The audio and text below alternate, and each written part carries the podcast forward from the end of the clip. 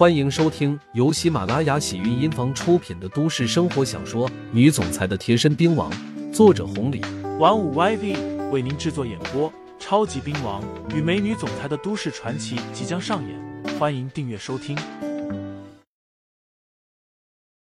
第七十九章，还是那个刘牧阳。更重要的是，现在刘牧阳连岳子涵的小腿都敢踩断，连岳家都不放在眼里。那个时候的刘牧阳，确实是阮小贝不认识的。不知道刘牧阳经历了什么，直到这一刻，阮小贝才知道，现在的刘牧阳，早已经不再是他心目中的那个刘牧阳了。气氛有些沉闷，大家的心思，刘牧阳哪里能不清楚？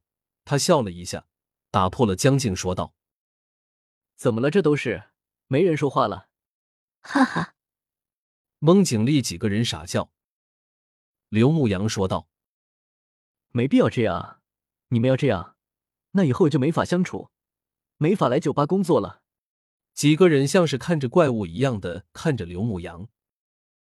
刘牧阳说道：“你们真没必要这样，我还是那个刘牧阳，还是你们的杨哥。”韦东城赶紧开口说道：“杨哥，哪个？不是，主要是我们还没适应过来。”是啊，当时那情况真的是太难堪了，他们太过分了，谁能想到是这样的结局啊？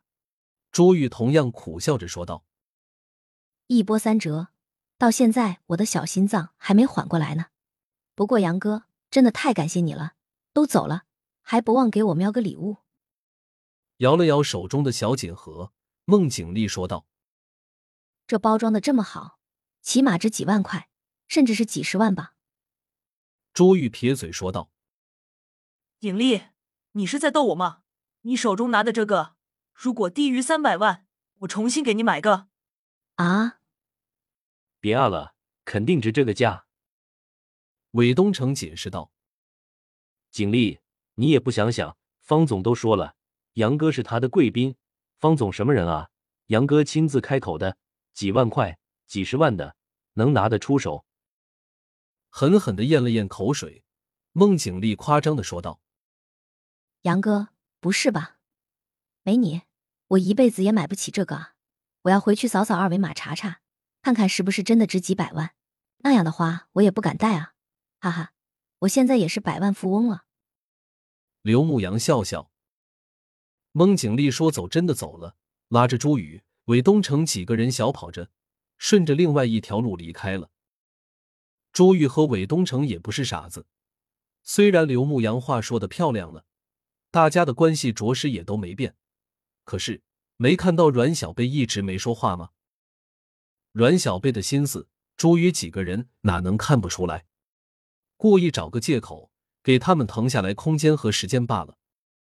几个人一走，刘牧阳有些尴尬的看了一下阮小贝，说道：“那个小贝，我们也走吧。”嗯，阮小贝点头。两个人就这么走着，各有各的心思，一直走到了酒吧。阮小贝都没什么说的，反倒是刘牧阳有些不自在了。在阮小贝离开之前，他说道：“小贝，那个，你没什么要说的吗？”嗯。阮小贝笑笑。刘牧阳说道：“你不会也和孟景丽他们差不多吧？”其实对于我来说也没啥，或者没必要跟你解释的太多。但是咱们毕竟多年的同学，你又是在这边上班，对我也都不错的。我还是想跟你说下，我还是那个刘牧阳，你认识的那个刘牧阳，不会变的。阮小贝还是没说话。刘牧阳接着说道：“至于今天晚上的事情，岳子涵太过于咄咄逼人了。如果不是方总出现。”你想过我的结果吗？如果我是一个普通人，你想过我当时的处境吗？所以，这样的人我是不会手软的。另外，如果我不给他一点教训，他以后还会缠着你的。刘牧阳话不多。